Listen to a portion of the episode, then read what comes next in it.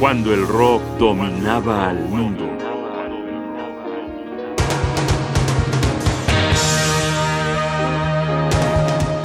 Uriah Heep, entre Dickens, lo gótico y de regreso.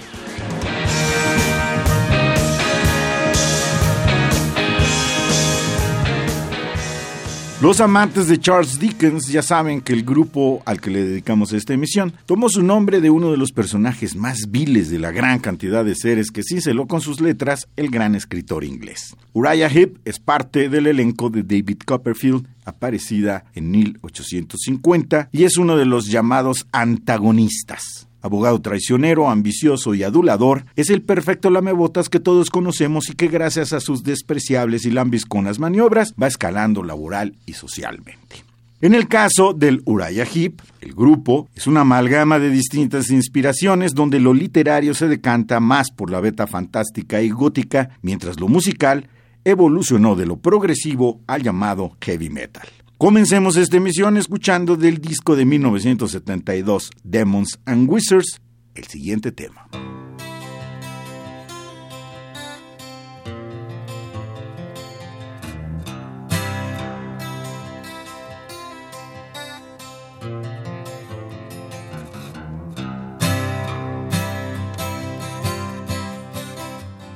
Esto se titula The Wizard. He was the wizard of a thousand kings. And I chanced to meet him one night wandering. He told me tales and he drank my wine. Me and my magic man kind of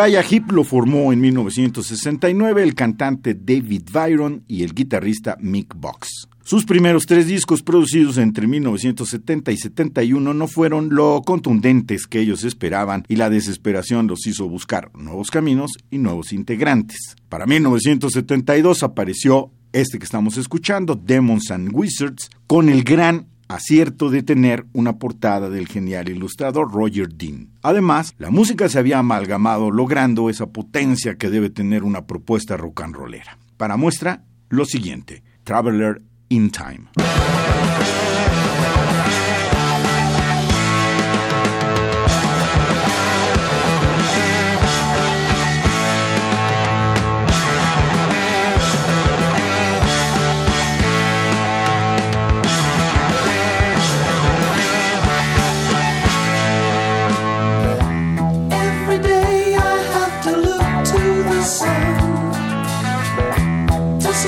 there it was